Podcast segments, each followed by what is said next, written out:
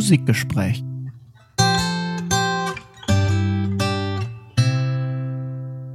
Umsonst strecke ich meine Arme nach ihr aus. Morgens, wenn ich von schweren Träumen aufdämmere, vergebens suche ich sie nachts in meinem Bette, wenn mich ein glücklicher, unschuldiger Traum getäuscht hat, als säß ich neben ihr auf der Wiese und hielt ihre Hand und deckte sie mit tausend Küssen. Ach, wenn ich dann noch halb im Taumel des Schlafes nach ihr tappe und rüber mich ermuntere. Ein Strom von Tränen bricht aus meinem gepressten Herzen und ich weine trostlos einer finstern Zukunft entgegen. Das war Friedrich Schiller in Die Räuber. Nein! ist das nicht traurig, Sin? Das ist sehr traurig, sehr dramatisch, sehr gefühlsgeladen, Oh, oh. sehr emotional, Sehr neu zu der Zeit? sehr neu zu der Zeit, geradezu revolutionär. Uh, uh. Magst du uns verraten, woher diese kleine Passage stammt, die du gerade vorgelesen hast, Daniel? Das ist natürlich die Leiden des jungen Werther von Johann Wolfgang Goethe. Sehr schön. Liebe Freunde, Zuhörerinnen und Zuhörer, Sie befinden sich immer noch im Musikgespräch. Wir reden heute über Sin. Sturm und Drang. Und Ja. wir sind aus diesem Grund ganz bedächtig sind und ein emotional. Ja, das hat uns jetzt den, den hoffentlich befreienden Sommer schon antizipierend in dieses Gespräch gestartet. befreiend, ist sehr schön. Mit ein gesagt. bisschen Literatur diesmal, keine Musik, denn wenn wir über Sturm und Drang reden, dann müssen wir über Literatur reden. Richtig, Und wobei der Untertitel ja schon, der ist Sturm und Drang in der Musik. Fragezeichen. Ja, ja. Genau. Und wir versuchen so ein bisschen ausgehend von diesem Begriff des Sturm und Drang uns dem anzunähern. Was ist das? Wo kommt der her? Was bedeutet der in der Literaturwissenschaft? Was bedeutet aber auch das Denken in Epochen, Ja. in literaturgeschichtlichen wie auch musikgeschichtlichen Epochen. Wir versuchen das teilweise auch ein bisschen zu hinterfragen. Gibt es so etwas wie Sturm und Drang in der Musik? Wenn ja, was könnte das sein? Und hoffen mit euch zusammen eine schöne Folge zu haben, weil das nämlich auch die letzte Folge vor der Sommerpause dann Richtig. sein wird, wo wir ein paar kleine Specials wieder rausbringen werden. Also es wird nach wie vor jeden Monat zum 15. des Monats eine Folge geben, aber dann im Juli und August 2021 eben die kleinen Musikgespräch-Specials. Wird es ein bisschen anders sein, genau. So schaut's aus. Wir wissen es noch nicht. Vielleicht wird es auch ganz anders. So, es sind so ein paar Nachtigall, ich höre ja Trapsen-Dinge im Gespräch, aber äh, ja, auf jeden Fall Specials. Specials, Specials. Wie die Specials, Specials, aussehen. Wir melden uns dann vom Wacken an sich 2021. Nein, tun dass wir leider das nicht. ni- leider nicht stattfinden wird, voraussichtlich. Ist schon gecancelt für dieses Jahr, ja. Ist gerade gestern, vorgestern. Ja, ja. Ähm, jetzt wissen alle, wann wir die Aufnahme machen. Ja, Sin, Sturm und Drang. Vorgelesen von mir gerade äh, bedächtig äh, Herr der Werther von 1774. Ein Frühwerk Goethes. Mhm. Erst da Mitte 20, Ja. als er das schreibt. Ganz äh, spannend. Wir haben natürlich jetzt nicht umsonst uns Sturm und Drang ausgesucht, um diese Themenkomplexe abzuarbeiten, weil das alles gibt. Also wir haben mit Sturm und Drang erstmal einen Epochenbegriff, um das jetzt mal so ein bisschen vorwegzunehmen, der schwammig ist, der Sehr von schwammig. vornherein schwammig war, Ja. der auch erst spät gewählt wurde, um diese Epoche zu benennen. Wann tauchte der denn ungefähr auf? Kannst du das nachvollziehen? Ja, es soll wohl so Mitte des 19. Jahrhunderts gewesen sein, Ja. wo dieser Begriff auftauchte. Also fast schon 100 Jahre später. Ganz korrekt. 70, 80 Jahre Ganz später. korrekt. Also muss es jetzt nicht, es gibt dann so, es gibt dann immer diese berühmten Anekdoten, dass man das dann festmacht an einem persönlichen Menschen, äh, der das dann gesagt hat. Und das bezieht sich dann auf eine Komödie, die eigentlich mal anders heißen sollte. Aber oh, ich möchte bewusst einfach jetzt sagen, ich möchte jetzt bewusst nicht den Ankerpunkt suchen, sondern sagen Mitte des 19. Jahrhunderts. Ja. Kam dieser Begriff auf. Und, um die zweite Sache noch zu spoilern, ja, ein Begriff der Literatur. Und ja, es wurde versucht, diesen auf andere Künste zu übertragen. Auf jeden Fall. So. Und dahinter steht ja auch ein gewisses kulturhistorisches Denken, auf Ja. das wir später noch eingehen werden, was eine gewisse Parallelität von Künsten und Kultur eigentlich festlegt und davon ausgeht, dass es so etwas gibt. Und es ist natürlich auch immer wieder kritisiert und angegriffen worden. Ganz genau. Definitionen. Also Sturm und Drang. Was ist Sturm und Drang? Willst du? Soll ich? Ich würde jetzt mit dir drüber sprechen, statt Ja, eine stringente Definition abzugeben. Also, wir haben gesagt, genau, dann das, sowieso. Wir sind ja auch hier im Musikgespräch, Sin. Genau, nicht im, im Gespräch, so ist es. Wie Äh, ist es denn jetzt? wir, wir sind Ähm, keine Erklärbären. auch manchmal in gewissen Punkten, aber nicht durchgehend. Ja. Das zeichnet uns aus. Also der Begriff Sturm und Drang kam auf, wie gesagt, äh, Mitte des 19. Jahrhunderts und bezieht sich auf eine Zeit zwischen 17, ja, man sagt so 1765 bis 1785. So. Auch, ja, es ist, wir müssen es jetzt nicht auf ein bestimmtes Datum und ein bestimmtes Enddatum. Roundabout die 1770er, also knapp 250 Jahre her.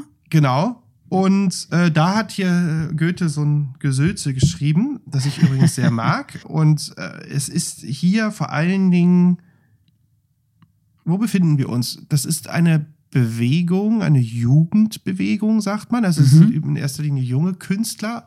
Auch hier können wir vom Maskulin sprechen, weil zu der Zeit war so mit Emanzipation noch nicht so. Richtig. Und wir haben eine Gruppe junger Männer, Ja. die miteinander überwiegend auch vernetzt waren. Ja, lose. Lose vernetzt. Also es gab jetzt kein Treffen, wo sich Menschen in einem Kreis gesetzt haben und gesagt haben, yo, wir sind Sturm und Drang. genau. Digga. Es war nicht die Brücke oder so. Nee. Und was wir hier haben, ist eine große Auseinandersetzung. Also wir reden von intellektuellen jungen Männern, von Literaten. Aufklärung war zu der Zeit großes Thema. Mhm. Kant. Auf jeden Fall. Aufklärung, Ratio, Mhm. Realismus. Rousseau, Voltaire. Rousseau, Voltaire. Und da hat man dann, wie gesagt, eine Ansammlung loser Männer. Also es gibt auch kein Schriftstück oder es gibt keine Bewegung in dem Sinne. Aber man hat, kann sich lose durch verschiedene Arten von Lyrik, von Briefen in erster Linie, Mhm. aber auch von Theater. äh, Theater ganz wichtig Ganz zu der wichtig. Ähm, Zeit auch. Bürgerliches Theaterspiel. kann man sich, gibt es, gab es da eine Strömung, die gesagt hat, nee, wir wollen uns da ein bisschen von dieser Aufklärung abgrenzen. Wir Genau. wollen keine Ästhetik, wir wollen keine Regeln und wir wollen mehr eine Sprache des Herzens und dem Ausdruck vermitteln, was wir denken. Ja. Also auch dieses Wir, also dieses oder dieses Ich halt, dass ich denke, ich möchte meine Das, Empfindungen, das Buzzword, Individuum wird auf einmal ja, in den Mittelpunkt gestellt auch, ne? Und kurz, und dann darfst du weitermachen. Dann bin ich, dann schweige ich kurz. Die Leiden des jungen Werther, auch eine Sache, auch revolutionär, weil äh, der junge Mann sich umbringt. Der Wärter am Ende. Kein Happy End und So. um den Wärter herum entstand tatsächlich auch so ein kleiner Hype. Also äh, Wärter trägt in diesem Buch, sofern ich das recht entsinne aus meiner Deutsch-Leistungskurszeit, Ja. äh, gerne die Farben Gelb und Blau. Und Ja. äh, die Farben Gelb und Blau wurden dann auch zu einer Art Modefarbe, beziehungsweise Ja. auch in den Folgejahren des Erscheinen dieses Buches gab es eine vermehrte Anzahl von Selbstmorden junger Männer, die sich beriefen auf eben dieses Buch. Ja, gefährlich. Also es wurde als gefährlich, so ungefähr so, wie die Leute heute sagen oder sagten, weiß ich nicht, Slipknot ist gefährlich oder Marilyn Manson ist für Bowling for Columbine zuständig. ja. Also für Columbine. Das hat bei Bowling von Columbine Das hat ist der Film. hat es der, also gab es wirklich ja Stimmen, die gesagt Ja, haben. Also genau. so ein bisschen so ging es so ein bisschen in die Richtung, dass man gesagt haben, WTF, ein Buch, wo sich am Ende jemand umbringt, ein junger Mensch aus Liebe, das war krass zu der Zeit. Ja, das, das war ein großes Ding auf jeden Fall. Und diese Gruppe junger Männer, die griff quasi diese Ideale, die wir gerade schon geschildert haben, die auch als Gegenideale zur Aufklärung zu verstehen sind, griffen die auf und schufen vor allem literarische Werke Ja, daraus. Und wir haben uns jetzt gefragt, hm, wie lässt sich das Ganze denn auf Musik übertragen? Haben wir Was jetzt sind Besonderheiten? Sturm und Drang in a nutshell. Kurz zusammengefasst. Also es gibt natürlich, man muss das wenigstens, um das abzurunden, es gibt natürlich auch noch mehr und es gibt auch viele, also ne, Stimme des Herzens ist ausschlaggebend, haben wir gesagt, aber ähm, wie gesagt, das Interessante ist, vor allen Dingen, um das nochmal kurz einzudämmen, ist, dass es halt keine Rahmung gibt. Also Ja. es gibt keinen überbordernden irgendwie. Es gibt kein Manifest es gibt oder kein so Manifest, etwas. es gibt keine Ästhetik, wie Ja. man so schön sagt. Zu- zur, zur räumlichen Ausdehnung. Ja, auch wichtig. Sollte man auch, vielleicht auch noch erwähnen. wichtig, es sind eigentlich deutschsprachige Ja. Autoren. Ja. Ähm, vom Raum her sogar überwiegend, ich sag mal, das, was heute irgendwie so Mhm. Mittel-Süddeutschland ist. Und damit halt eben natürlich auch irgendwie ein sehr, ja, ein sehr deutsch geprägter Epochenbegriff. Wird- also wird oft auch gar nicht Ja. übersetzt, sondern auch im Englischen oft Ja. als Sturm and Drang Ja, bezeichnet. Aber ich habe teilweise auch Storm and Stress als was Übersetzung ich auch sehr, gefunden. was ich sehr ulkig finde. Äh, Storm Variiert Stress. so ein bisschen. Äh, könnte man auf die heutige Zeit über. Nein, ähm, genau, es ist ein vorwiegend wirklich deutsches Phänomen, muss man sagen. Also es gab dann natürlich, also, ne, also man hat Anleihen an Shakespeare genommen auch, aber, aber dieses Sturm- und Drang-Ding ist ein deutsches Phänomen, ein regionales deutsches Phänomen. Richtig. Eigentlich ein kleines Phänomen. Und wären da nicht so viele bekannte Menschen entstanden Gewesen. oder, oder gewesen, wäre das möglicherweise auch vielleicht so im, im, im Raume verpufft. Und was ich dann zusätzlich Hm? sehr spannend finde, du hast es schon angesprochen, dieser Begriff Sturm und Drang als Epochenbegriff Ja. etablierte sich Mitte des 19. Jahrhunderts. Und äh, dass wir heutzutage immer noch über Sturm und Drang sprechen, also jetzt eine Podcast-Sendung dazu machen in Ja, einem verrückt. musikwissenschaftlichen Podcast-Format, liegt sicherlich auch daran, dass Sturm und Drang wiederum für die Romantik ein wichtiger Bezugspunkt war. Natürlich. Die nämlich dann in Abkehr von der Klassik oder auch Weiterführung von der Klassik, da lässt sich ja drüber streiten, wieder Ach, auch sich auf Ideale des Sturm und Drang bezogen hat. Wir haben uns auch gleich jetzt als Wissenschaftler positioniert, dass wir von einem Kulturrelativismus ausgehen. Ne? Wir reden hier von Wellenbewegungen, würde ich sagen.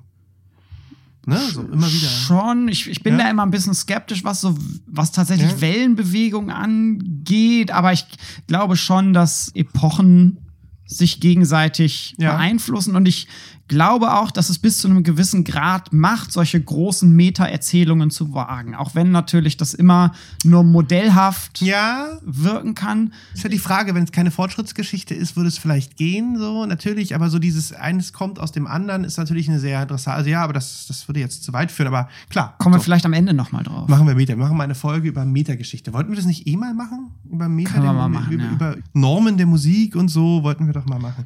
Gut, wir mal schauen. okay, du hast schon versucht, die Brücke zu schlagen. So viel zu Musik. Sturm und Drang, genau, in der Literatur und die Brücke zur Musik. Ja, Wir haben uns jetzt so ein bisschen auf Texte gestürzt und geschaut, was Mhm. es denn an Musiktexten, musikwissenschaftlichen Texten gibt zu Sturm und Drang und möchten da mit euch ein bisschen in Austausch treten und dann im Anschluss noch, ja, vielleicht in eine kleine Hörsession gehen. Es gibt wie immer eine Spotify-Playlist zu dieser Folge. Das heißt, ihr seid herzlich eingeladen, dann auch Musik zu hören und diese Folge zwischenzeitlich zu pausieren und zur Playlist zu wechseln.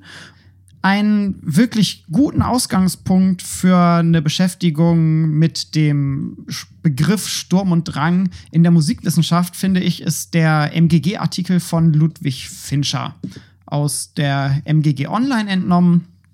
Ich gucke gerade, zuerst veröffentlicht 1998, online veröffentlicht 2016, hat also auch schon ein paar Jahre auf dem Buckel.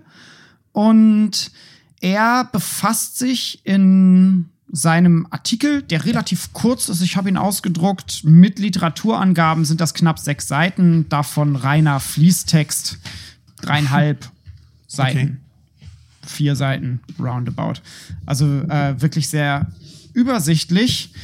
Und er geht zunächst auf den Begriff der Geschichte des Sturm und Drang ein, erzählt da in etwa die Sachen, äh, die wir euch gerade auch schon mitgeteilt haben. Ich habe hier das Datum auch noch mal konkret, wem das zugeschrieben wird, dass quasi in der Literaturgeschichtsschreibung sich dieser Begriff durchsetzte. Das ist der Hermann Hettner, der 1856 seine Geschichte der deutschen Literatur im 18. Jahrhundert, Band 1, veröffentlicht. Und später wird dann der Begriff übernommen. Den Begriff selber hat er wiederum übernommen aus einem Stück oder ist es ein Buch, was Sturm und Drang hieß? Nee, ist ein Theaterstück. Ist ein Theaterstück. Ein Drama. Ein Drama, das diesen Titel trug. Was ursprünglich aber Wirrwarr hätte heißen sollen. Ne? Das wäre auch schön, dann wär, würde die Epoche heute nicht Sturm und Drang Sondern heißen, Wirrwarr. sondern Wirrwarr. Ja, ja, schade eigentlich drum.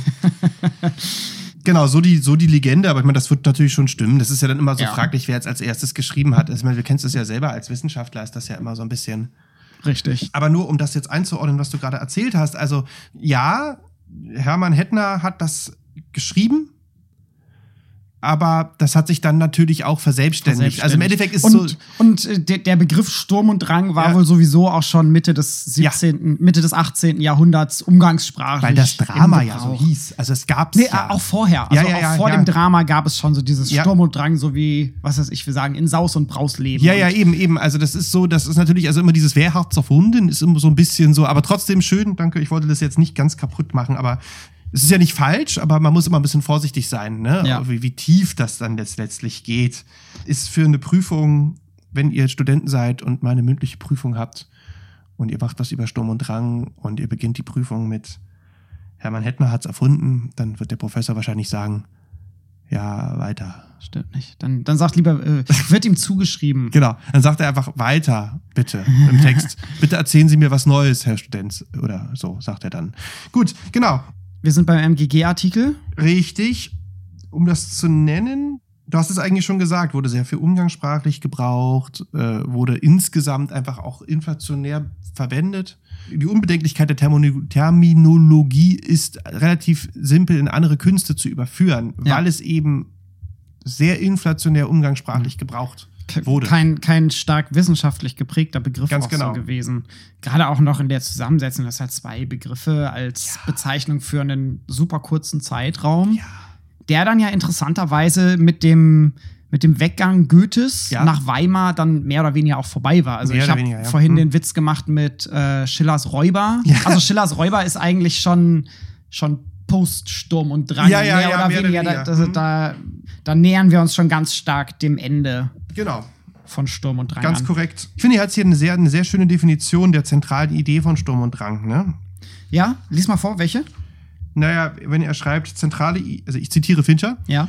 zentrale Ideen waren vielfach vorgedacht und vorgelebt bei Rousseau und im europäischen Rousseauismus, in der spätromantischen englischen Dichtung und im Osiander Ossian-Mythos. Ossian-Mythos, Entschuldigung, und im Klopstock-Kreis die freie Entfaltung der Persönlichkeit jenseits gesellschaftlicher und politischer Zwänge, Gefühlskultur statt Verstandeskultur, Natur statt Zivilisation, Volksdichtung statt Regelpoetik, das Originalgenie, das sich selbst die Regeln schafft.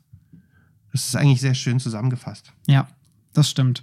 Genau, und äh, statt da jetzt lange drauf einzugehen, springt Fincher dann direkt in die Musikwissenschaft und stellt sich die Frage, wer hat sich denn überhaupt mit Musikwissenschaft, in der Musikwissenschaft Ganz mit Sturm genau. und Drang auseinandergesetzt und was für Versuche gibt es dort, dieses Konzept oder diesen Begriff auf Musikgeschichte zu übertragen. Ganz genau. Und, Und- da landen wir dann noch später.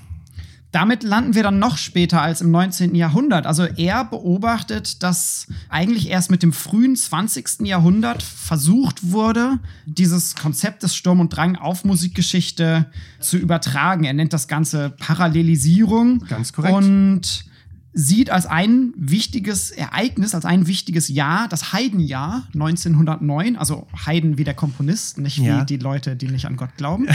In dem Jahr hat Theodor de Wyzewa, sagt mir jetzt persönlich nichts, Mir auch nicht. über die Mollsymphonien bei Haydn geschrieben und festgestellt, dass so zwischen 1765 und 1775 bei Haydn und seinen Zeitgenossen äh, vielfach ein, ja, das Mollsinfonien auftauchen, dass auf einmal entgegen einem ansonsten vielleicht vorherrschenden klassischen Idea- Ideal große Formfreiheit in Kompositionen bestand, dass ein Ausdrucksideal hervorgehoben wurde.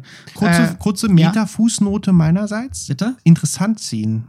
Im Heidenjahr. Also wir haben hier auch noch mal einen Fokus Auf einen Komponisten. auf einen Komponisten und ohne jetzt äh, den Kollegen zu diskreditieren, aber schon so ein bisschen so im Sinne von, na ja, jetzt machen wir mal was zu Haydn, was noch keiner gemacht hat. So, also ne, es ist so ein bisschen schon auch so ein bisschen Ja, Richtig, da, da kriecht so ein bisschen so eine, so eine sehr gekünstelte Intention hervor. Warum muss man jetzt, ne? Ja. Aber ein Phänomen, was trotzdem, der dann in die Musikgeschichte eingehen und äh, ging und auch von Herrn Fincher aufgegriffen wurde, dieses berühmte oder relativ berühmte mittlerweile in der Geschichte der Musikwissenschaft oft zitierte Häufung von Mollsinfonien Phänomen, was auch nie abschließend geklärt wurde, ne? Mhm. Also es wurde nie geklärt, warum, wieso, weshalb. Es Lässt sich so. wahrscheinlich auch nicht abschließend klären. Und es ist mehr im Wiener Raum übrigens auch Ja. zu verorten gewesen.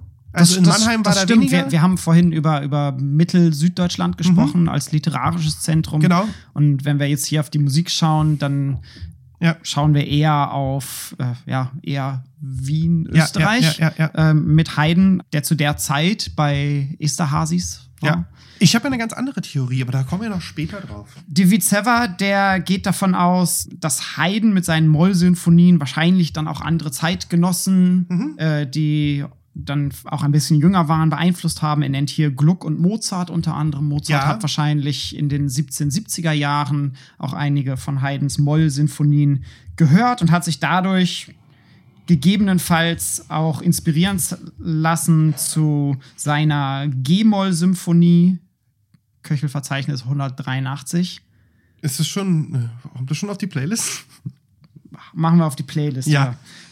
Dieses Konzept der, der parallelen kunsthistorischen Entwicklung ist immer wieder später auch aufgegriffen worden. Fincher kritisiert das aber direkt auch. Ja, ja. Wollen wir da einsteigen kurz noch? Ja, also Es gerne. ist ganz interessant, dass er das halt wirklich, wirklich kritisiert. Und im Endeffekt auch relativ schnell ad acta legt. Wenn wir jetzt chronologisch den Fincher-Artikel uns, uns ansehen, gibt es dann noch eine Be Nachkriegsbewegung Ja, um Eggebrecht vor allen Dingen? genau. Wo Äh, seine Verwicklung in die NSDAP möchten wir reden- nicht ja, unerwähnt ja, ja, lassen. Ja, willst du die jetzt erwähnen, ja? Das Ja, so- möchte ich nicht unerwähnt Ja, lassen. gut. Ist mir wichtig. Ich habe ihn aber hier, den Eggebrecht. Ja, richtig so. Ein Lehrer von mir sagte mal, dass Eggebrecht ein Nazi war. Da müssen wir nur die müssen wir nur seine Bücher lesen. Da müssen wir jetzt nicht äh, müssen wir nicht gucken, wo er wo auf der Krim wann was getan hat. So viel zum Thema Eggebrecht. So, so viel zum Thema Eggebrecht. Wir, wird hier als nächstes angesprochen, als Ja. jemand, der den Paradigmenwechsel Mhm. beschrieben hat von einem, also wir reden hier eigentlich dann nicht mehr über Musikgeschichte, sondern es ist Ästhetikgeschichte. Ja, wir sprechen hier über ästhetische. Paradigmen, die dahinter stehen. Und Eggebrecht spricht davon, dass es von einem Musik drückt etwas aus Mhm. Prinzip Mhm. übergegangen ist zu der Komponist drückt sich in Musik aus. Korrekt. Und um einfach mal auch zu zeigen, Dünn ist ähm, es. das ist, ich habe dieses Buch hier, das ist ein ganz, ganz, das ist ein Artikel. Du, du, ich, ich möchte einmal noch ein kleines Highlight daraus Ja, vorlesen. Ja. Oben drin mit Füller geschrieben für das Musikwissenschaftliche Institut der Humboldt-Universität Berlin, überreicht vom Verfasser.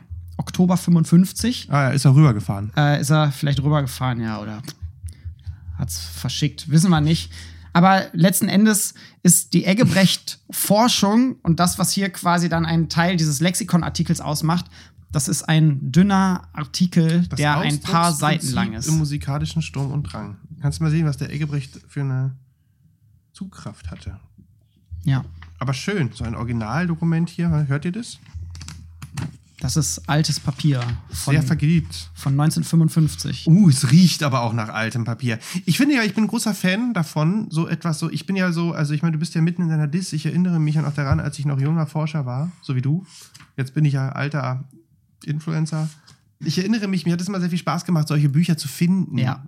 So In, in den auszugraben. und dann- Bibliotheken, so aus dem 19. Jahrhundert. Ja, genau, und Bücher. dann ist es so, dann irgendwie so, dann siehst du halt, dann guckst du halt, ich sehe schon hier, also ist es, ist es in der, war das im, im Kupfergraben lag? liegt Im das? Kupfergraben, ja. Aber dann, manchmal liegen die ja dann auch woanders und Ja. dann ist halt irgendwie, bist du halt in, in, in der Zentralbibliothek oder so, ich war ja in der FU und dann heißt es halt irgendwie, so Etage 4, Gang 150, äh, Reihe 2 irgendwie und dann rennst du da halt irgendwie durch endlose Gänge und dann greifst du halt so ein Buch und dann hast du halt so ein, na, wie viele Seiten sind's, Herr Elgebrecht? Dann hast du halt hier so einen 20-seitigen Seiten. Elgebrecht in der Hand und denkst dir, wow, wie lange hat dieses Buch keiner mehr angefasst? Cool. Also, bitte, Jungs, Mädels, geht in die Bibliothek. Spannend. Ja. Genug Nazi-Promo. Nee, aber also gut, äh, äh, kommen wir von dem Eggebrecht runter. Also, was ich spannend finde am Eggebrecht ist, Ja. dass er das Ganze, und da gehe ich mit, Ding Ding, mit CPE Bach in Verbindung gebracht hat. Ganz genau. Und da sind wir jetzt bei jemandem, da bewegen wir uns weg aus dem Wiener Kreis. Da Korrekt. bewegen wir uns weg von, von Haydn. Ja. Und wir bewegen uns hin zu dem Komponisten, der bis Anfang, Mitte des 19. Jahrhunderts, wenn wir über den großen Bach gesprochen haben, auch der große Bach war. Genau. Nämlich der Sohnemann von Ja. Johann Sebastian. Zweiter Sohn war er, ne? Richtig. Friedemann war der Erste. Ja. Friedemann, Enfant terrible der Familie Bach. Ja, Karl Philipp Emanuel, schon große Nummer. auf jeden Fall.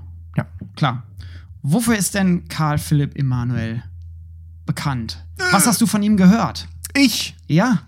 Du hast gesagt, du hast in Vorbereitung auf die Sendung Sachen gehört. Ja, aber ich bin ja Nerd. Ich bin ja CPE Bach-Fan. Uh, Ein bisschen. bist ein bisschen Emo eigentlich. Bin auch, ja, wusstest du das noch nicht? Also ich habe gehört die Fantasie.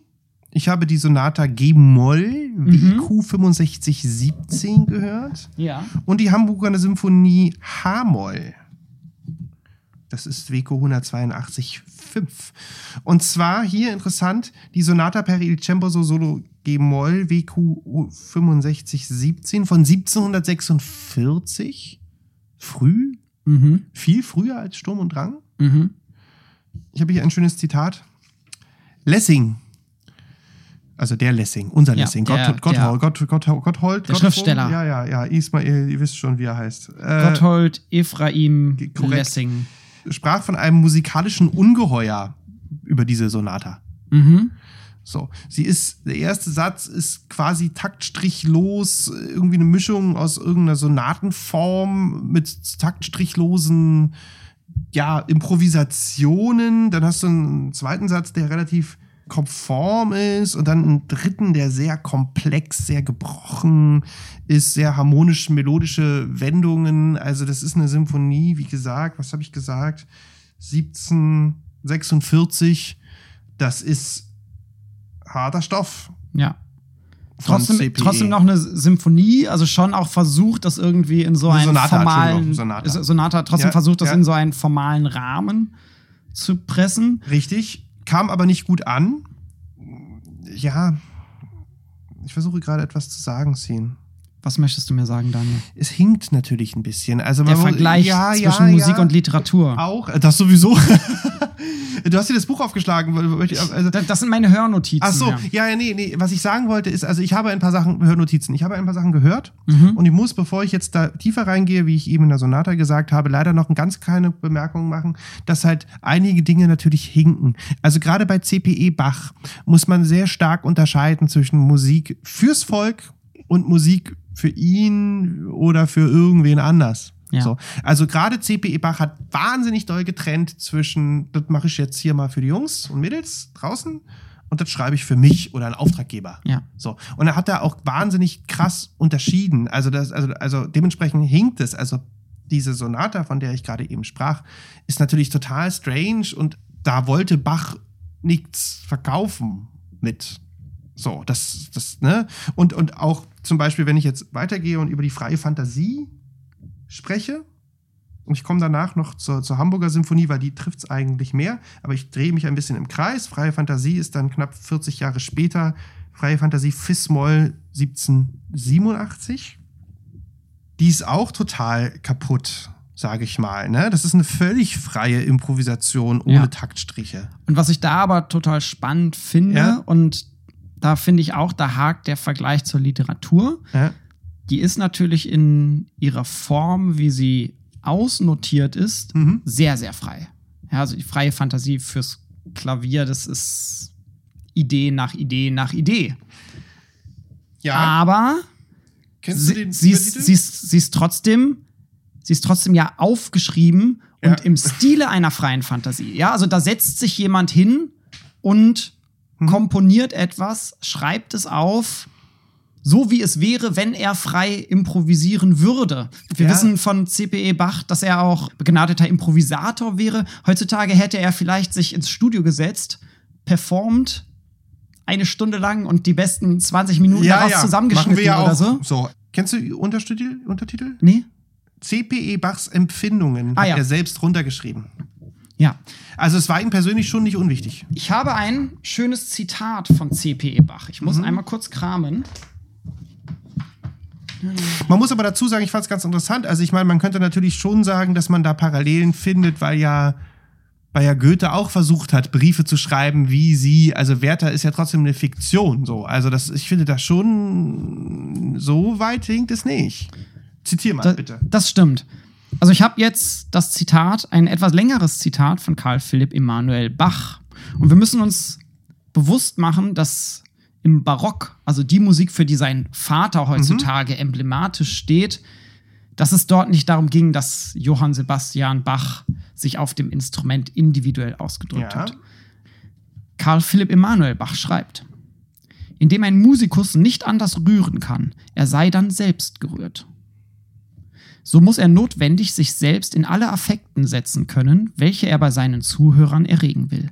Er gibt ihnen seine Empfindungen zu verstehen und bewegt sie solcher Gestalt mit besten zu Mitempfindungen. Bei matten und traurigen Stellen wird er matt und traurig. Man sieht und hört es ihm an. Dieses geschieht ebenfalls bei heftigen, lustigen und anderen Arten von Gedanken, wo er sich als denn in diese Affekten setzet. Kaum, dass er einen stillt, so erregt er einen anderen. Folglich wechselt er beständig mit Leidenschaften ab. Diese Schuldigkeit beobachtet er überhaupt bei Stücken, welche ausdrückend gesetzt sind, sie mögen von ihm selbst oder von jemand anders herrühren. Im letztern Fall muss er dieselben Leidenschaften bei sich empfinden, welche der Urheber des fremden Stücks bei dessen Verfertigung hatte. Besonders aber kann ein Klavieriste vorzüglich auf allerlei Art sich der Gemüter seiner Zuhörer durch Fantasien aus dem Kopf bemeistern. Dass alles dieses ohne die geringsten Gebärden abgehen könne, wird derjenige bloß leugnen, welcher durch seine Unempfindlichkeit genötigt ist, wie ein geschnitztes Bild vor dem Instrumente zu sitzen. So unanständig und schädlich hässliche Gebärden sind, so nützlich sind die guten, indem sie unseren Absichten bei den Zuhörern zu Hilfe kommen. Das war schon ein lustiger Kerl, der CPE Bach. Und ist ein ästhetisches Statement an der Stelle tatsächlich Absolut. von seiner Seite. Absolut.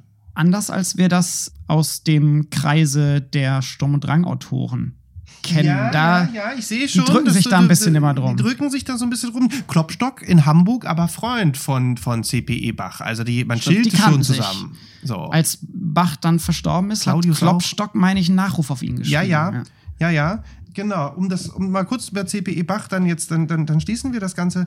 Habe ich auch gehört, Symphonie H-Moll WK 182,5 aus dem Jahre 1773. Und jetzt sind wir hier wirklich im Epizentrum der Sturm- und Mhm. Ja. Drangphase. Und wir sehen aber auch, dass es eine lange Schöpfungs- Ja, über die äh, Bach da einfach komponiert. Ja, also wir sprechen hier über einen Autor, äh, über einen 40 Komponisten, der eine lange Wirkungszeit hat, Ja. die jetzt von manchen Leuten, von Eggebrecht unter anderem, in die Nähe des Sturm und Drang gesprochen Also 40 Jahre. gerückt Es- wird. ja, genau. Es wäre so, als würden wir jetzt irgendwie sagen, wir vergleichen ähm, Between the Buttons von den Rolling Stones mit A Bigger Bang. So, und sagen, okay, so, das ist so, also so ungefähr Genau, da, da liegt viel 40 Jahre. Zeit zwischen. Äh, und jetzt sind wir in der Mitte des Schaffens ungefähr, ne? Also, ne, wir haben angefangen mit, mit der Sonata, das ist so ein bisschen so C.P. Bach am Anfang, die freie Fantasie kam später und die Hamburger Symphonien liegen dazwischen, liegen halt ungefähr zur selben Zeit wie der Werther von Goethe. Auftragswerke, und zwar reden wir von sechs Hamburger Symphonien, die dann im Nachhinein so genannt wurden, von Baron von Swieten. Kulturattaché Österreichs in Hamburg ansässig, irgendwie so. Irgendwie so, weiß ich nicht ganz genau aus dem Stegreif. Äh, weiß ich auch nicht. Bitte nachlesen und korrigieren. Ist jetzt auch nicht so wichtig, aber war, glaube ich, K&K Angestellter, aber lebte in Hamburg. Fan von ähm, CPE Bach und hat ihm, bat ihn also, diese Symphonien zu schreiben. Also wir reden auch hier von einem Auftragswerk, frei von seinem ursprünglichen Ziel in Hamburg, wisst ihr wahrscheinlich alle, hat er die Stelle von Telemann übernommen und ist dann von Berlin nach Hamburg, CPE Bach. Hat also diese Symphonien geschrieben und auch hier haben wir schon so einige Punkte, die nicht uninteressant sind. Kurz zum Thema Moll-Sinfonien. Meines Erachtens von den fünf die einzige. Also auch hier ist jetzt keine übermäßige Moll-Tonalität zu erkennen. Ne? Ja im symphonischen Bereich, also auch bei Haydn, den wir angesprochen haben, fast alles in Dur. Also auch zu der Zeit, wo seine Moll-Sinfonien entstanden sind, ist es nicht so, dass er zehn Jahre lang nur Moll-Sinfonien geschrieben hätte. Jetzt, genau, oder dass jetzt diese sechs Hamburger Sinfonien alle nur Moll gewesen sind. Genau. Ich habe zwei sind in Moll. Diese hier, H-Moll, 1773, beginnt in der Tat mit einem Dominant-Septakkord. Mhm. Und auch der dritte Satz ist ähm, besonders zackig. Ähm, ich habe, glaube ich, einer sprach, ein Kritiker, dessen Namen ich jetzt auch nicht weiß, sprach von ähm, Tom und Jerry-Vergleich äh, bezüglich dieser Symphonie. Also 1773 eine Symphonie äh, mit einem dominanten Septakkord zu beginnen, ist zünftig. Ja, das war, als Beethoven das ein paar Jahrzehnte später gemacht hat, war es auch immer noch ungewohnt. Richtig. So, also wenn man sich jetzt zum Beispiel, wie gesagt, jetzt ganz krass ganz krasser Hinker, Achtung, wenn man sich jetzt aus dem gleichen Jahr beispielsweise Mozart-Divertimento anhört, was natürlich ein Divertimento von vornherein Unterhaltungsmusik ist, K205 für Gartenparty geschrieben, mhm. äh, Salzburger Symphonien, das beginnt nicht mit einem neuen Septakkord, sage ich jetzt mal. So, ne? Wo, wobei ich sagen muss, ja? dass ich auch immer ein bisschen skeptisch bin mit dieser Überbetonung des Dominant-Sept-Akkordes, weil ja. das natürlich ein bewusster Bruch mit. Er löst sich in 0,4 Sekunden genau. auch bei CPE Bach auf. Genau, es ist ein bewusster Bruch mit einer, mit einer Form, mit einer Erwartungshaltung, die zu der Zeit besteht, aber wahrscheinlich auch nur bewusst wahrgenommen wurde von wirklichen Musiknerds. Also ich behaupte auch im 18. Jahrhundert, dass nicht alle Leute, die dann eine Sinfonie gehört haben, äh, sagen können, oh, hör mal, er beginnt nicht auf der Tonika, sondern auf der Subdominante. Ja, ja, also ich glaube, das ist schon, war schon frei und offen. Also ich glaube schon, dass sozusagen, wenn man jetzt, wie gesagt, es hinkt ja einfach auch von der Gebrauchsmusik, dass man sagt, Divertimento Mozart zu der Zeit, junger Mozart, sehr junger Mozart, im Vergleich zu, zu CPE Bach in Hamburg, so, da liegen dann schon Welten zwischen. So, das eine sagt halt, da sagt Van Swieten, schreib mir mal was, schreib mir mal fancy Shit. Und, und Mozart muss seinen Kram verkaufen. Abliefern, klar. Also es ist ein großer, großer Bruch mit der Unterhaltungsmusik. Ich glaube, C.P.E. Bach war schon intellektuelles Hochniveau. Ja, auf jeden Fall. Auch schon kam, damals. Kam ja auch aus einer Musikerfamilie, hat einen ja. erfolgreichen, bekannten ja. Vater gehabt. Also auch Mozart kam aus einer Musikerfamilie, aber ganz, ganz andere Verhältnisse. Da sprechen wir nicht von einem Genie, das in Leipzig dann mehr und oder weniger machen konnte, was es wollte. War dann auch, wenn man das jetzt auf popmusikalische Geschichten, ähm, popmusikalische Meistererzählungen so mal übertragen will, ist so ein bisschen Bowie-Style, ne? So, also es war dann schon so, CPE Bach haut was raus und alle so Verstörung, oh, so. Und dann haut er wiederum was anderes raus, was dann total gefällig ist und so. Und dann sagen alle so, das Gute dann, ne? Also das ist so ein bisschen, es gibt ja einige Künstler, die ähnlich operieren. Aber hier CPE Bach, Sturm und Drang. Möchtest du da was zu sagen? Möchtest du da ein Urteil fällen? Möchtest du da eine Meinung zu abgeben? Ich würde gerne keine Meinung dazu abgeben. Wir haben ja darüber gesprochen, was unterschiedliche Leute dazu sagen und äh, wir werden gleich noch weiter darüber auch sprechen. In der Literatur beobachte ich es, dass er eher und häufiger mit dem Begriff der Empfindsamkeit ja. bezeichnet wird, den er ja. selber auch verwendet. Also er spricht vom empfindsamen Spiel. Und gleichzeitig, wenn wir auf Empfindsamkeit als als Stilistik oder als Epochenbegriff schauen und das nachschlagen, auch wieder in der, in der MGG, dann finden wir auch wiederum fast nur CPE Bach. Ja, also da ist einfach die Liste an Komponisten, die dann der Empfindsamkeit zugeordnet werden, auch sehr schnell erschöpft. Ich finde trotzdem, also wenn es eine Parallele gibt, und jetzt können wir halt gerne die Nadel im Heuhaufen daraus machen, mhm. ist natürlich schon dieser Geniekult. Also sozusagen so diese Idee des freien Genies. Äh, des Individuums, des Individuums vor allem. Also, ja. Genie, da denke ich dann immer noch stärker an das Virtuosentum, Liszt, Paganini, ja, ja, ja, 19. Jahrhundert. Ja, ja, nee, aber hm, hast recht. Also da würde ich dann schon mehr Parallelen sehen. Ich finde jetzt Parallelen so zu, also ich finde diese Heidensymphonie, H-Moll oder Moll-Heidenphase, auch Mozart in Verbindung mit Sturm und Drang zu bringen, finde ich, finde ich eigentlich hinkt total, finde ich eigentlich eher ein Gegenentwurf. Ja. Ja, bei äh. Mozart tue ich mich auch sehr schwer. Wobei auch Mozart ja Fantasien geschrieben hat. Ich habe irgendwann mal seine D-Moll-Fantasie auf dem Klavier mhm. teilweise zumindest gespielt. so gut war ich dann nicht, dass ich das komplett runterrocken konnte. Ja. Ich tue mich da Ja. auch schwer mit, mit Mozart und Sturm und Drang. Vielleicht eher vom Lifestyle als von der Musik. Ja, also was aber ganz interessant ist, ist zum Beispiel, wenn wir jetzt mal ganz kurz, wollen wir ganz kurz über den New Growth Artikel reden Ja, in dem Kontext. gerne. Es gibt auch einen New Growth Artikel, der ist nicht gut, Ja. müssen wir mal vorweg sagen. Englischsprachiges Musiklexikon. Ja, Wenn wir den neben den MGG-Artikel halten, versucht der New Growth-Artikel halt, wie ich finde, sehr verkürzt, sehr platt und teilweise auch an wissenschaftlichen Diskursen vorbei. Eigentlich, Ja. ja, ich, ich, ich tue mich so schwer damit, das jetzt irgendwie zu dissen, aber er, er versucht irgendwie so Sturm und Drang in Musikgeschichte hineinzuschreiben, ist mein Gefühl. er, er also versucht sehr ganz normativ, sehr, Genau. ähm, sehr, sehr irgendwie, irgendwie so im Sinne von, ja, das ist schon klar. Was ich aber ganz interessant fand hier ist auch, dass so ein bisschen so eine Auflistung von Namen von Komponisten, die mir zu 90 Prozent nicht bekannt waren, Ja. versucht wurde, in erster Linie auch über so eine Zeitschiene, ne, das ist alles so die Musik der Zeit, Ja, alles Äh, 1770er, 17, genau, frühe 1780er. da halt irgendwie zu sagen, ach, bei dem könnte aber gewesen sein, das Sturm und Drang und so weiter. Ja. Und was ich zusätzlich dann spannend tatsächlich finde, ist, dass aber auch eine andere Perspektive eingenommen wird.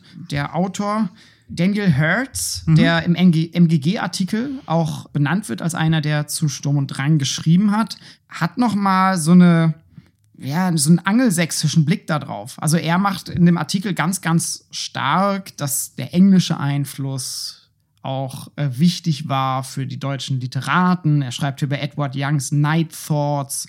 Er spricht über Shakespeare, der als Ideal bestand. Er sch- schreibt über Gothic Novels, über die Ballads of Ossian.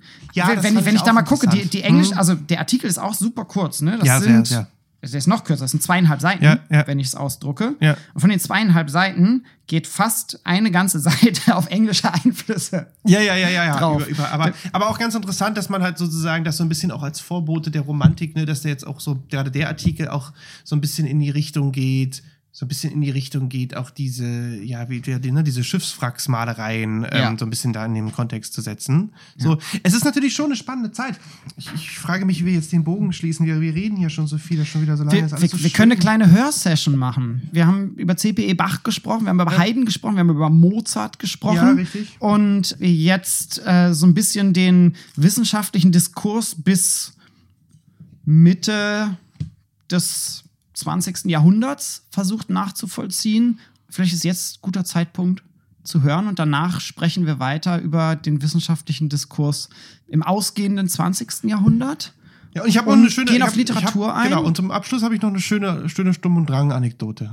Sehr gut, das machen wir. Dann geht auf unsere Playlist. Hört mal. Den Link findet ihr auf unserer Homepage musikgespräch.de und wir hören uns gleich wieder.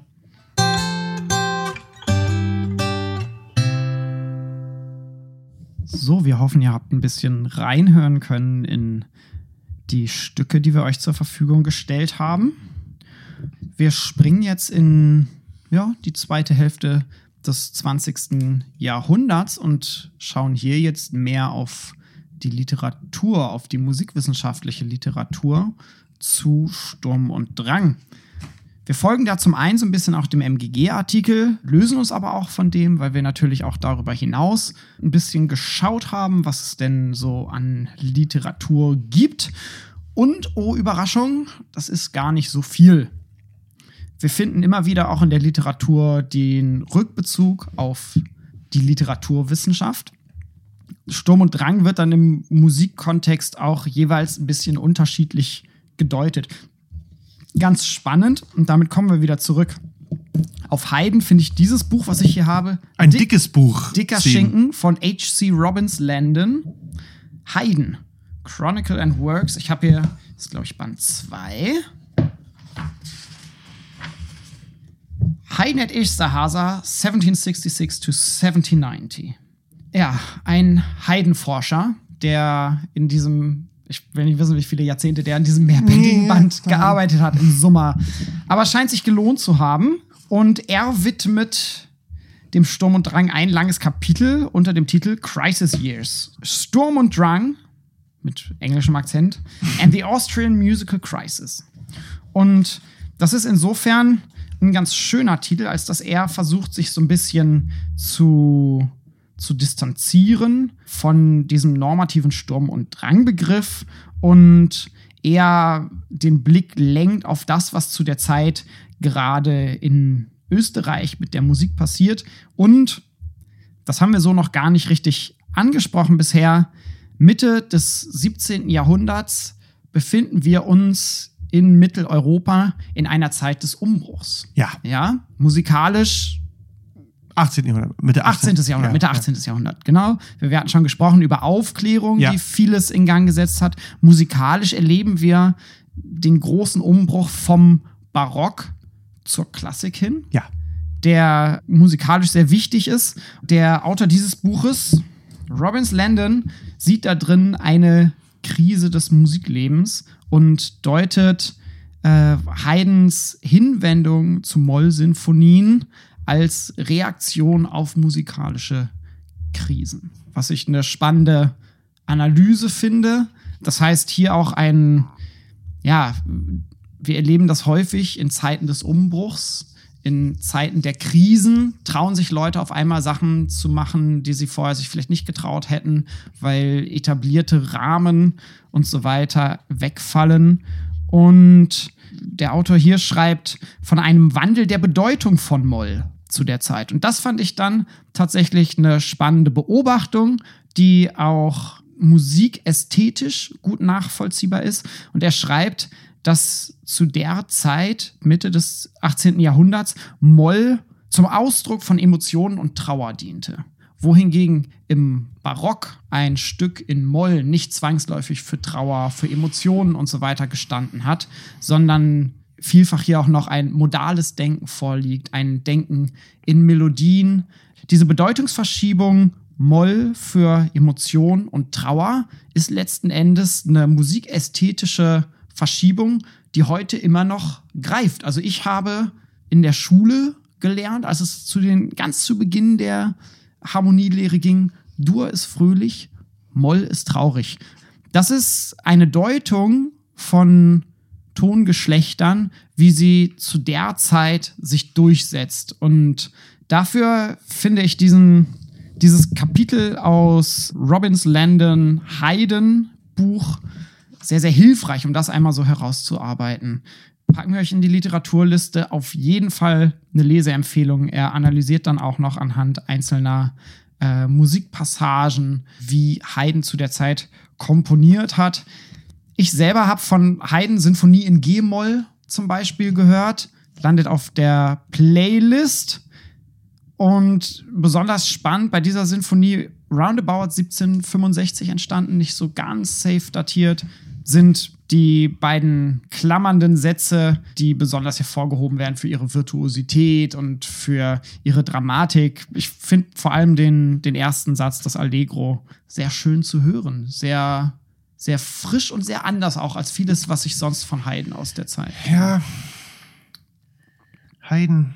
Bei Haydn ist auch immer so das Problem, der hat einfach zu viel komponiert, um den in eine Schublade zu stecken. Ja, es Über ist 100 Sinfonien. auch, auch viel, also ich finde, wenn man sich gerade so mit Musik aus der Barock oder aus dieser Zeit halt irgendwie beschäftigt, ähm, in diesem Übergang, gerade wir haben jetzt über C.P. Bach geredet, wir haben über Haydn geredet, da gibt es viele, viele echt Highlights, die auch wirklich sehr außerhalb der Norm stehen. ja. Und das ist natürlich auch wieder interessant im Kontext mit Sturm und Drang, das zu sehen, ne? Weil, weil Ja. Sturm und Drang ja auch nur so eine kleine Phase war und Goethe ja auch andere Sachen geschrieben hat und Schiller und auch später. Und, und auch die, die beteiligten Schriftsteller Ja. sich dann Jahrzehnte Ja. später wiederum lustig gemacht haben über ihre eigenen Werke aus ja, dieser Zeit. es ist ne? halt sind so ein bisschen und, und das, da kann man natürlich, also es ist so ein bisschen die Nadel im Heuhaufen suchen. Also ich meine, man kann es gerne weitermachen, aber da klar, also es wird da, man findet hier und da immer Parallelen. ja, Also ich habe, wenn ich kurz einhaken darf, bitte. mal was gemacht zu Ernst Eichner und Sturm und Drang. Mhm. Schon etwas sehr länger her, so vier, fünf Jahre. Und Eichner, ein relativ unbekannter Komponist, Fagottist, by the way, Mhm. ähm, der zu jener Zeit sehr berühmt war, viel Gebrauchsmusik geschrieben hat, viel Musik, die am Hof gespielt wurde. Und da ging es dann auch darum, dass der hat halt irgendwie zwei von 31 Symphonien, die überliefert sind, sind in Moll. Ja. Und auf die wird, wird sich halt so gestützt so. Und dann geht es auch darum zu sagen, da ist es sehr Das ist auch durchaus, hat das progressive Züge, sehr viel Dynamik, ne? sehr viel Mannheimer Schule auch Ja. drin, steckt da auch drin. Und dann, dann zu sagen, oh, das ist jetzt die Empfindsamkeit oder das ist sozusagen das Aufrührerische. Also ich kann schon verstehen, dass wenn man sich hinstellt und sagt, man, man liest so einen Werther und dann hört man so eine Eichner-Symphonie und hört halt diese, vor allen Dingen auch aus der heutigen Zeit, diese, diese wirklich diese unglaublichen dynamischen Wechsel, die zu jener Zeit ja auch einfach auch affirmativ, würde Adorno fast sagen, benutzt wurden. Ja, na klar, hast, denkst du dann so, oh ja, das ist jetzt aber Mhm. great emotions. Ja. Aber auf der, ne, zwei von 31 Symphonien, so. Ist- Was hat Haydn halt alles geschrieben, so. Also ich meine, tausende von Sachen. Ja.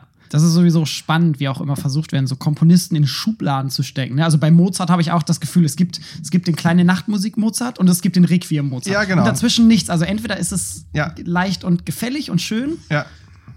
oder es ist halt äh, dramatisch und man Absolut. hört all sein Leiden in der Musik. Ja, aber äh, zurück zur Literatur. Zurück zur Literatur. Ja, viel, viel mehr gibt es gar nicht. Wo sich ein Blick lohnt, finde ich, Immer. ist Karl Dahlhaus, klassische und romantische Musikästhetik, habe ich hier liegen. Ich glaube, 1988 erschienen. Mhm, immer.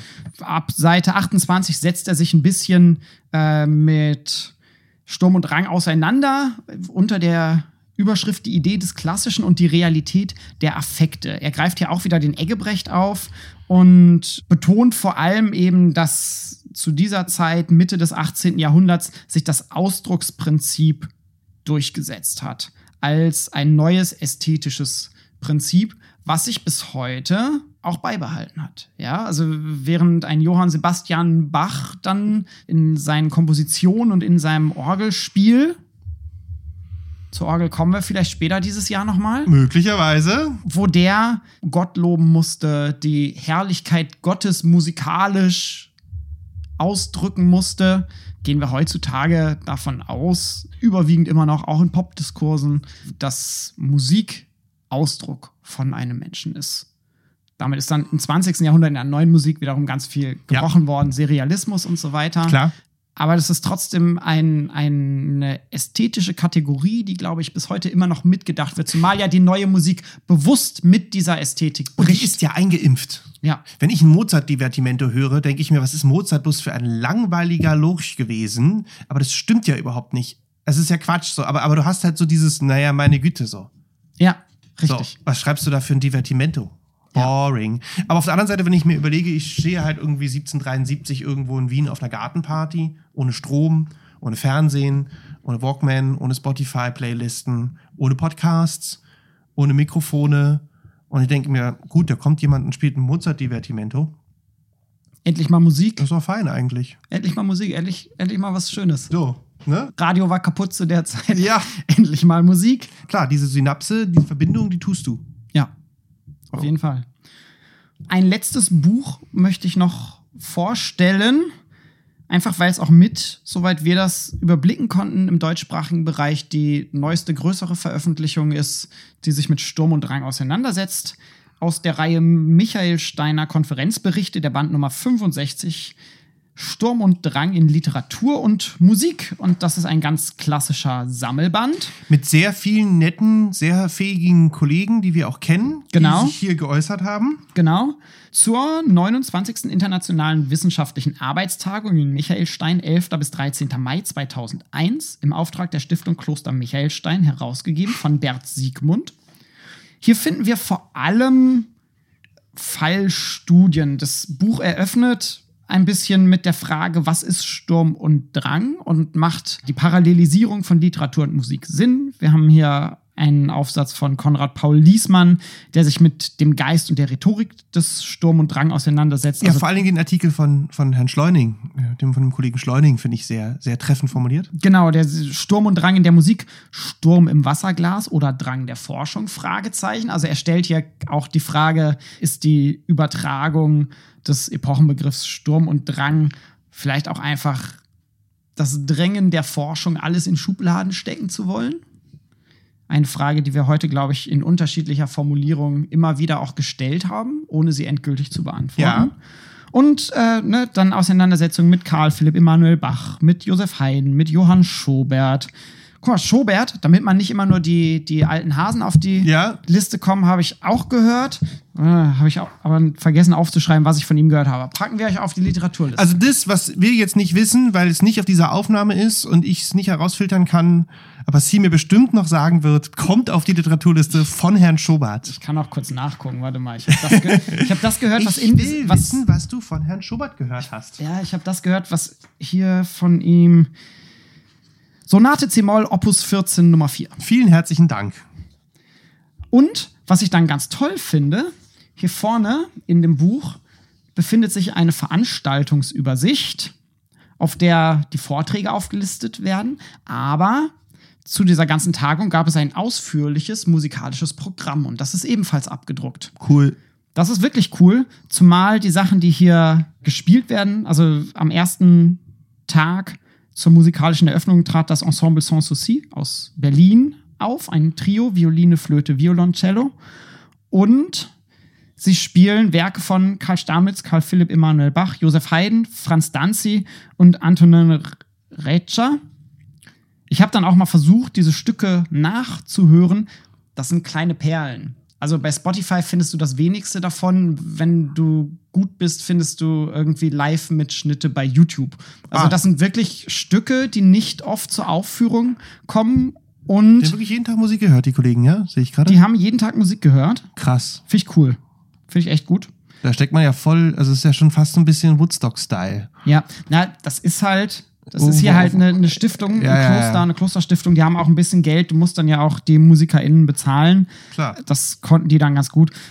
Schöne Playlist, aber, und das ist dann natürlich auch wieder der Finanzierung geschuldet, natürlich können die keine Sinfonie mit Orchester auf einer Tagung Das sind alles Kammermusik, ist das genau, alles, ne? das ist. Kammermusik, beziehungsweise dann umkompon umgeschrieben, umarrangiert äh, für kleine Besetzungen. Aber trotzdem toll, schönes Programm.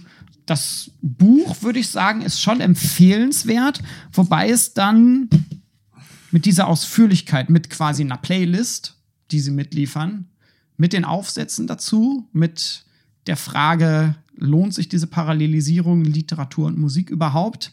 Und dann den besprochenen Fallbeispielen darin, mehr oder weniger würde ich dann sagen, auch einen musikgeschichtlichen, musikwissenschaftlichen Schlussstrich unter diese Debatte ziehen.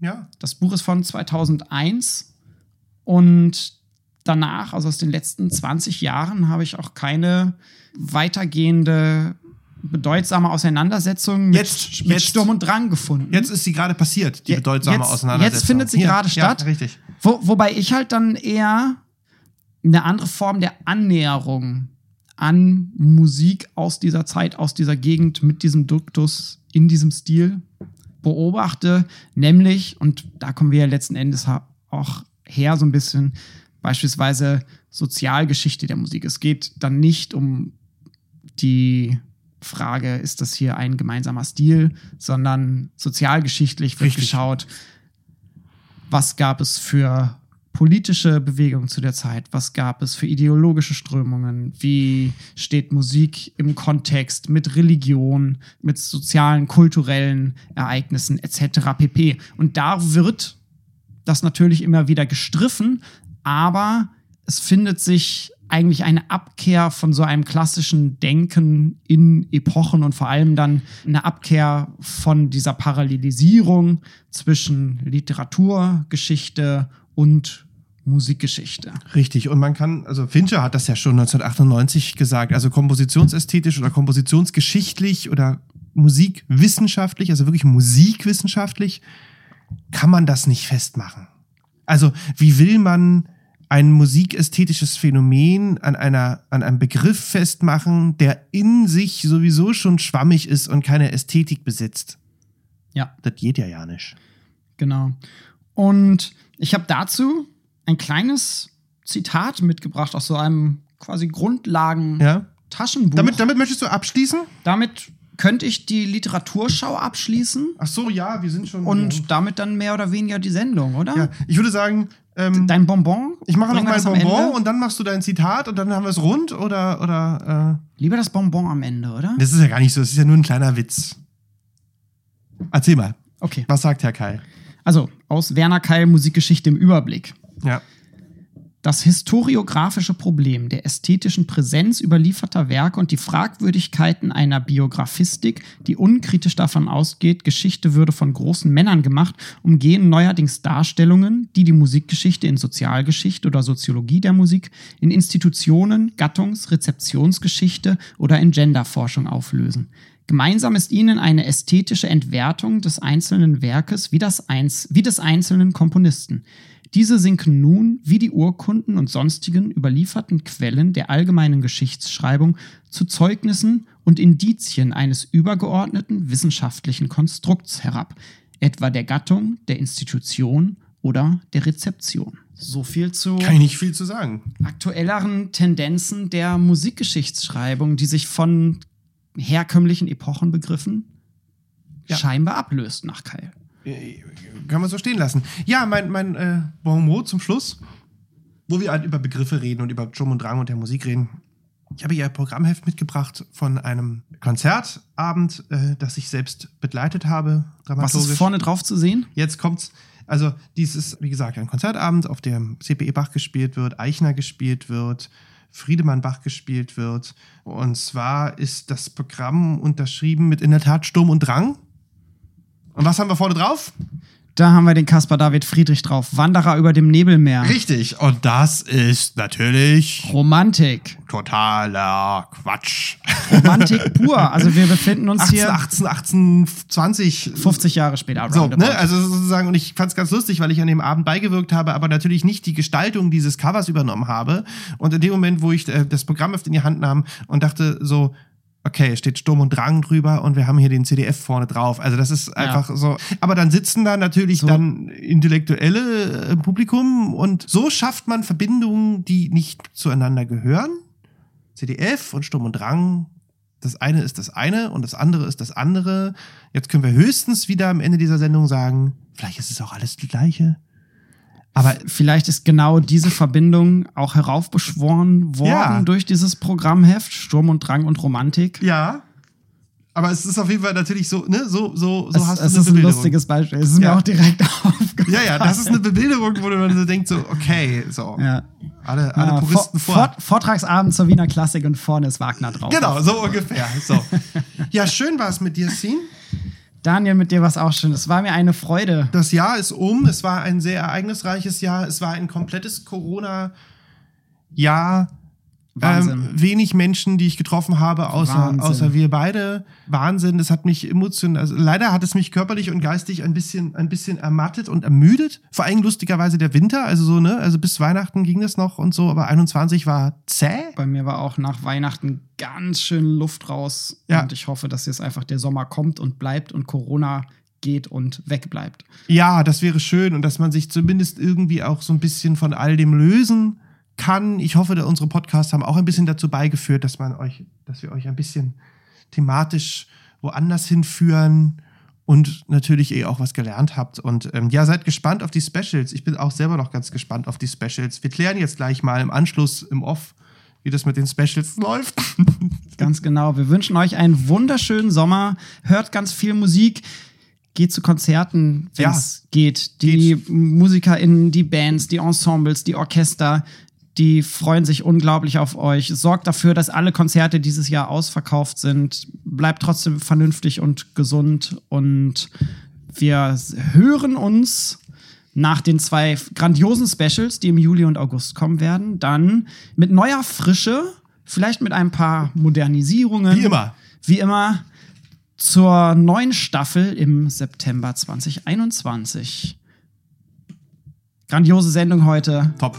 Wahnsinn. Beste Sturm- und Drangfolge, die wir je gemacht haben. Tschüss, ihr Lieben. Bis bald.